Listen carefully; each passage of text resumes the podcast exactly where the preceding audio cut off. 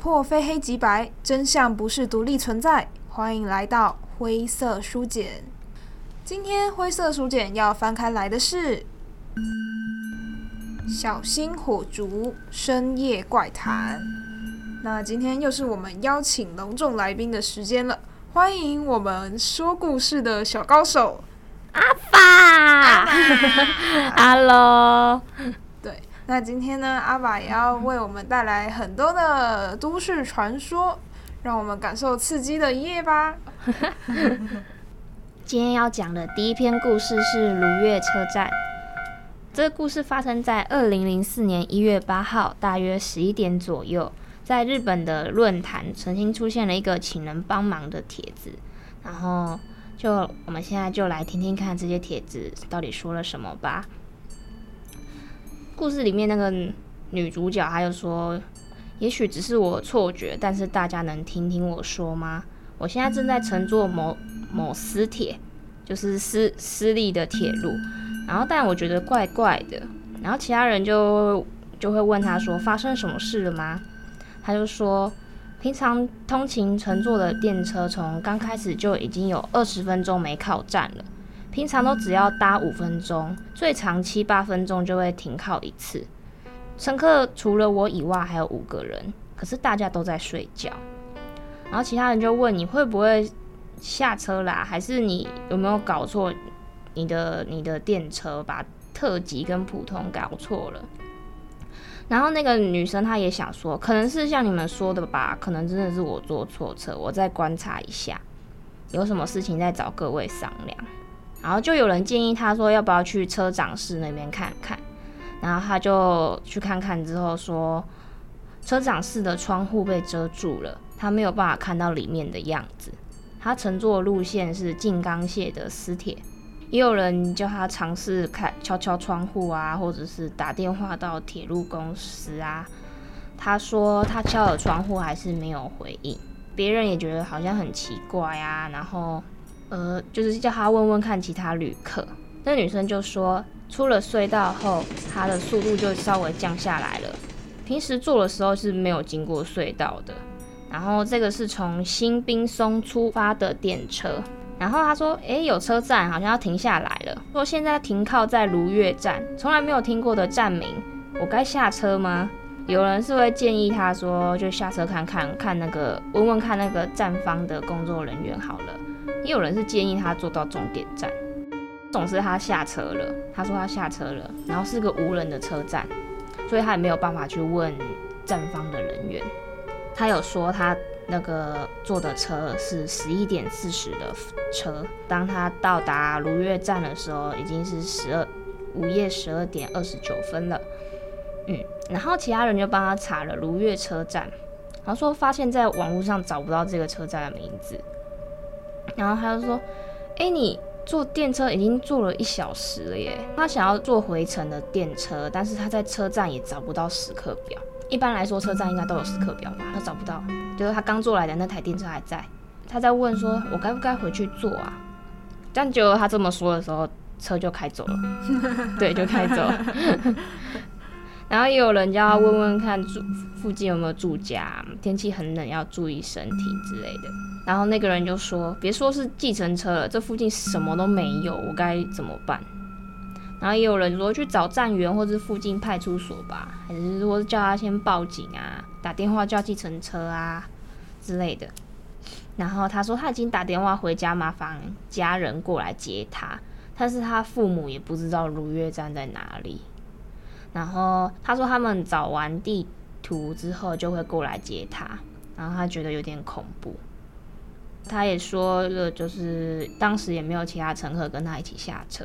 他就说他也找不到公共电话，其他乘客没下车，现在只有他一个人。站名确实是叫如月站，没错。然后呢，哦，不是那个站牌啊，通常都会写他的前一站或后一站是什么嘛？他说那个如月站没有写，觉得都怪怪的。所以他一开始，对啊，他一开始就上网求救。对，他就说对了，他陷入混乱的时候，就用 GPS 查他的所在地，他手机是可以，但是他说就跑出 error，就错误，哦，错误，对，查不到。他就想说要沿着铁路走回去，对，哦，有些人就跟他说不要吧，这样感觉好，晚上这样走回去很危险，因为万一有车来，他就就会被撞到啊什么的。别人就是问他说，你附近到底有有没有什么可以跟他们说嘛，这样他们比较方便找什么的。那女生就说附近真的什么都没有，她只看得到草原跟山而已。然后她觉得说。沿着铁路应该走得回去吧，我会努力的，谢谢大家的帮忙。他说，就算被认为是假的也没关系，如果我再遇到问题的话，我还可以找各位商量嘛。大家也都说 OK 啊，要他注意手机的电量，因为现在手机对他来说应该算是唯一救命的工具吧。然后他爸打电话给他，问了一些问题，可是他还是不知道他在哪里。然后他爸要他报警，他心里觉得有点抵抗，可是还是就是还是打电话了。但是他打了电话之后，说明了现在的情况，就被认为是恶作剧而被骂了。因为他们就是真的没有如月车站，他们就以为他是在恶作剧。然后他因为很害怕，所以就道歉了。我可能是日本人吧，比较礼貌这样。他就在继续走了，继续走在铁路上的时候。他听到后方传来太鼓，也有点像是铃声的声音，然后还不知道怎么办。在那个情况下听到那个声音，对，然后有些人是会建议他回车站，有些人是因为因为是在论坛上嘛，有时候有些人还是会在那边开玩笑，他那边说铿铿锵锵、叮叮咚咚之类的，对。然后有些人说大概举举行祭典吧，可是其实那时候已经是半夜两点了。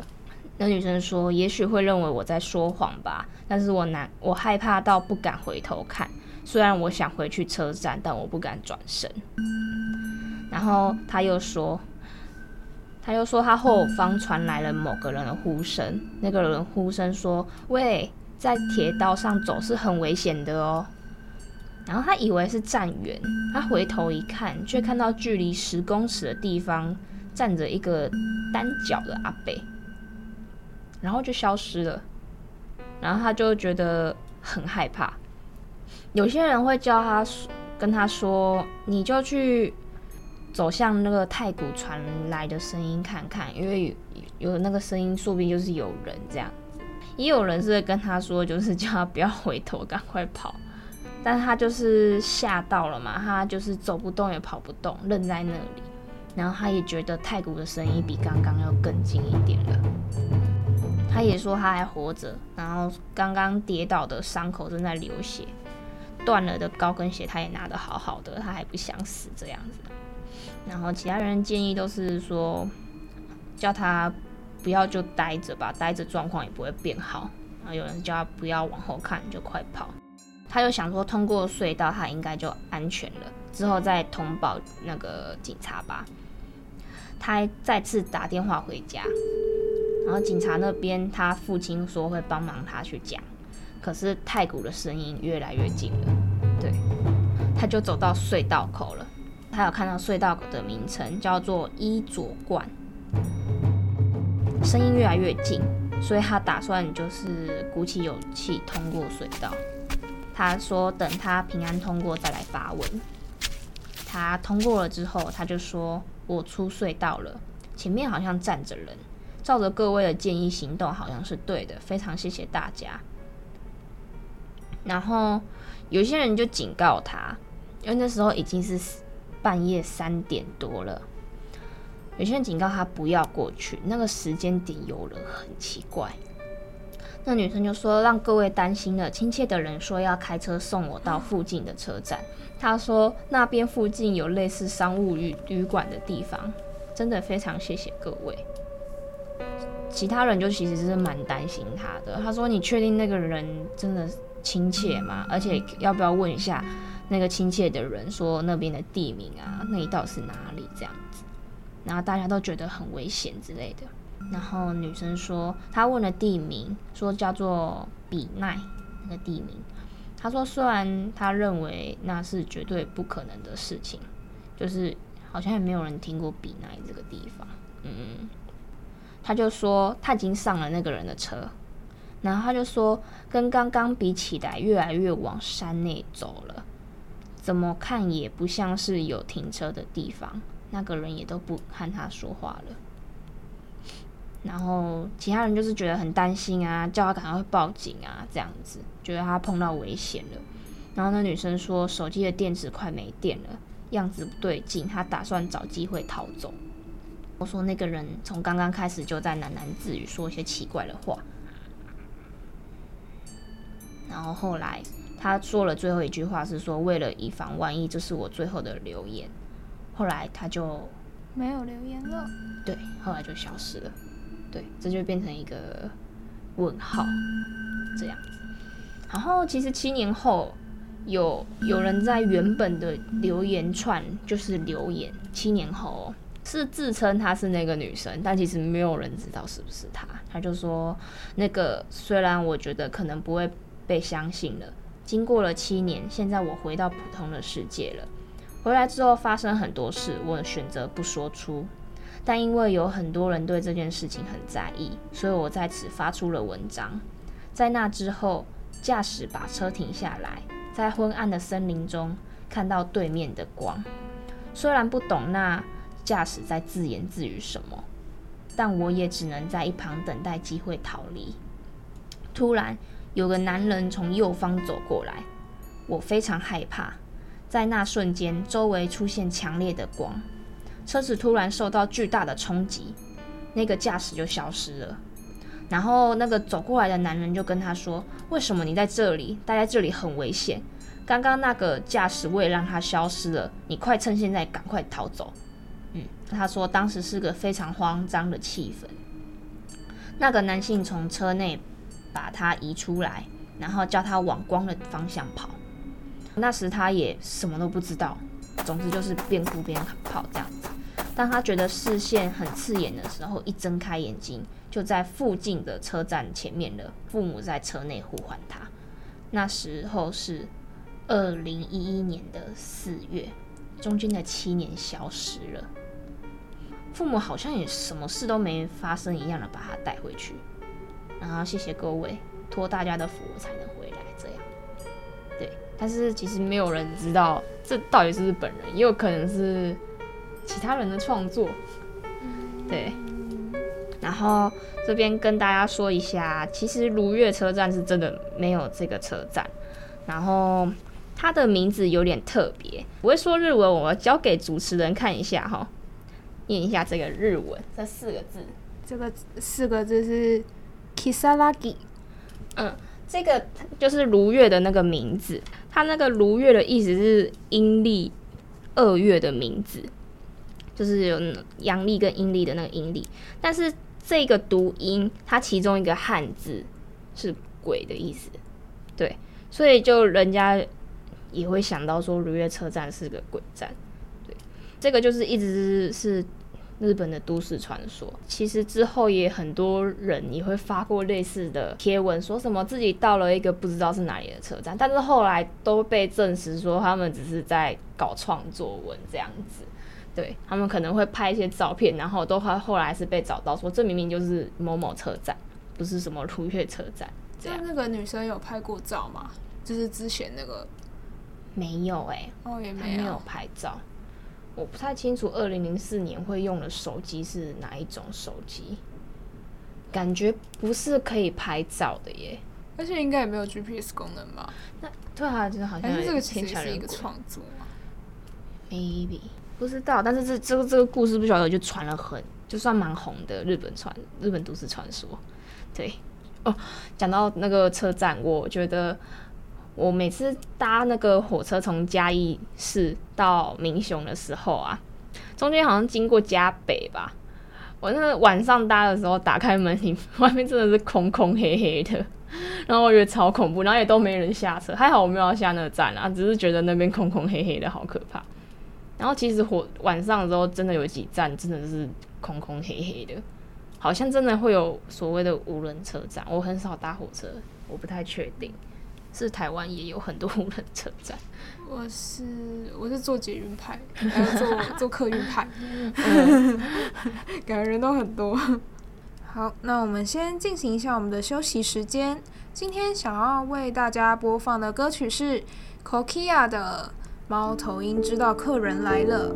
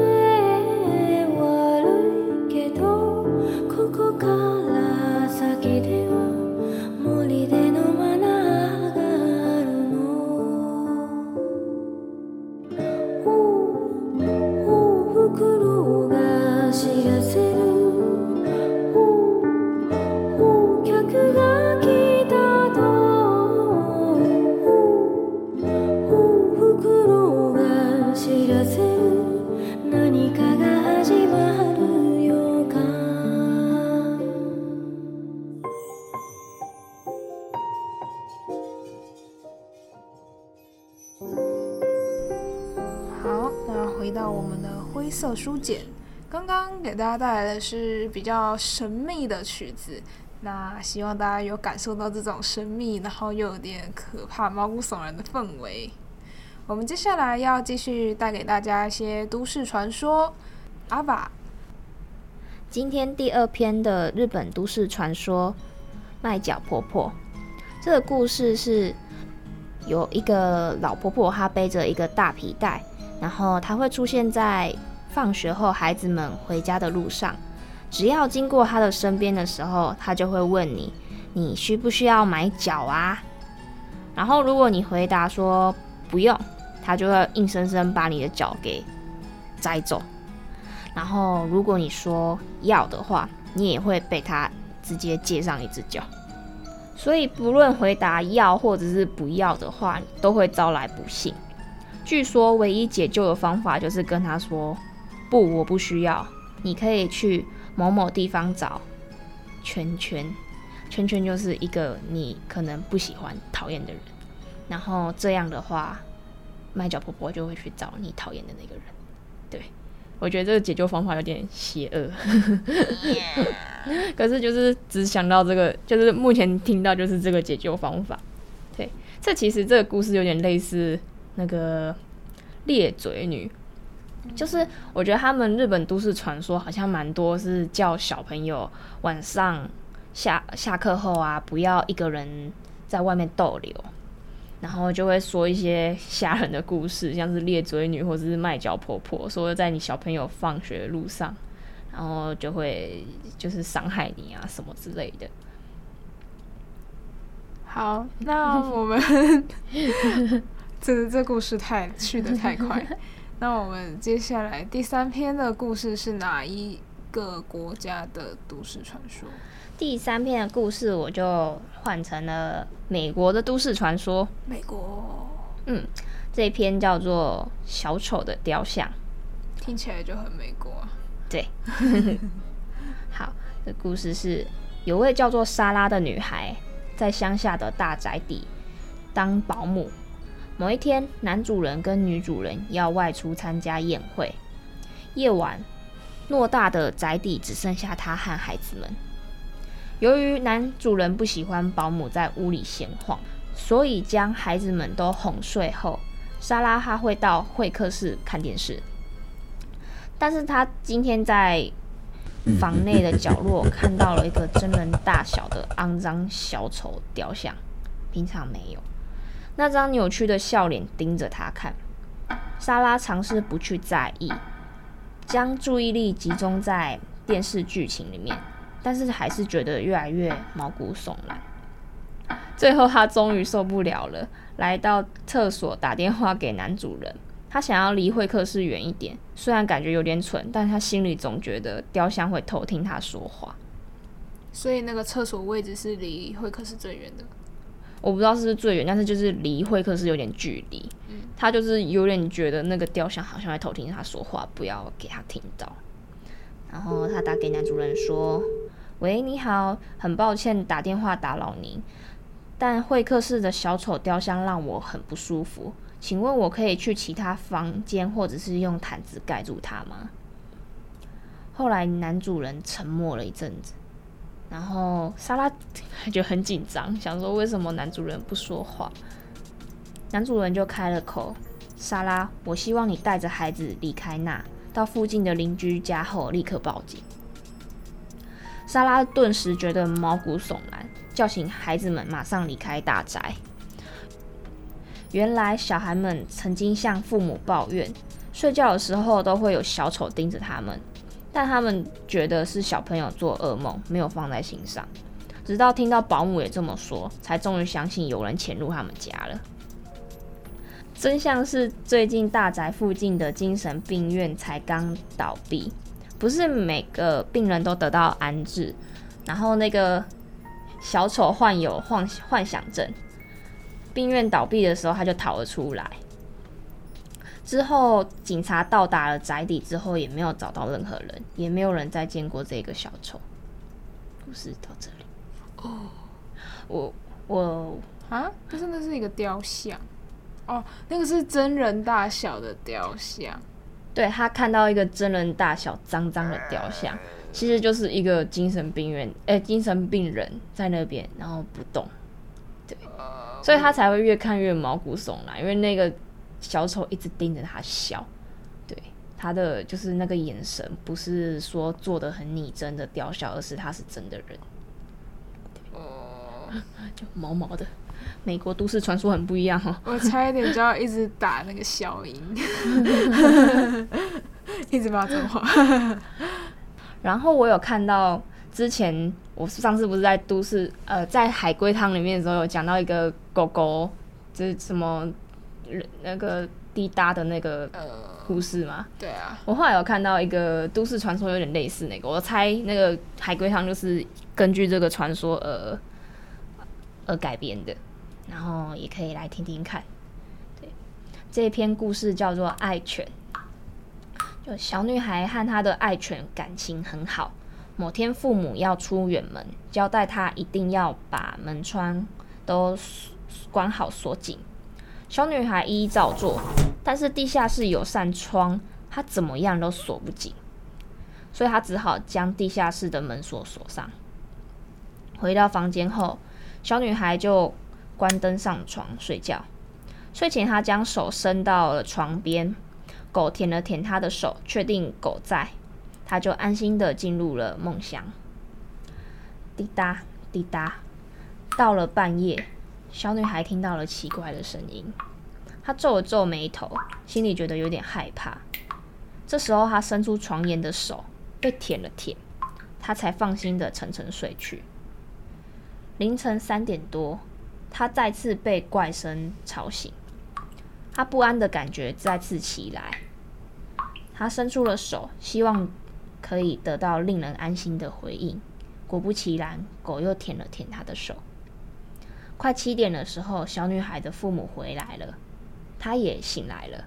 小女孩到浴室一打开门，就看到她的狗被剥下了皮，挂在浴帘上，血滴滴答答的滴入浴缸。原来她昨天听到的怪声是来自这里，那小女孩就吓到尖叫，跑回房间，却在地板发现了一个字条，上面写：“人类也是会舔人的哦，小女孩。”好变态哦！对，然后这样，有了这两篇故事，你们不觉得说美国的都市传说其实大多都跟犯罪比较有关的啊？然后都是跟那种好像你家里。潜伏着其他人啊，楼上阁楼其实有人啊，或地下室有住其他人啊之类，床底下有人啊，嗯，都这种都很毛。日本就比较偏灵异妖怪，对，或者是你小你你不要小朋友不要在外面游荡。其实我猜台湾如果也有都市传说，应该也都是像灵异妖怪类的。对，真的，嗯，就会。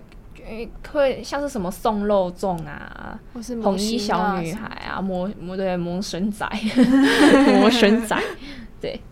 那今天的灰色书简差不多就要结束了，先讲一下下一次的主题：黑夜中摇曳的灯光。A 美，对，下一次想要跟大家介绍一下 A 美的歌曲。那 A 美在我心中一直都是像冬天这种寒冬中的暖光一样，一直照耀着我的小小的心房。好，那么如果想要和我们分享或者回馈意见，都欢迎写信到 g a m m a 小老鼠 a l u m 打 c c u 打 e d u 打 t w。对，全部消息就可以了，我们会回复您的讯息。感谢您的收听，下周四统一时间晚上七点，灰色书简，我们下周见。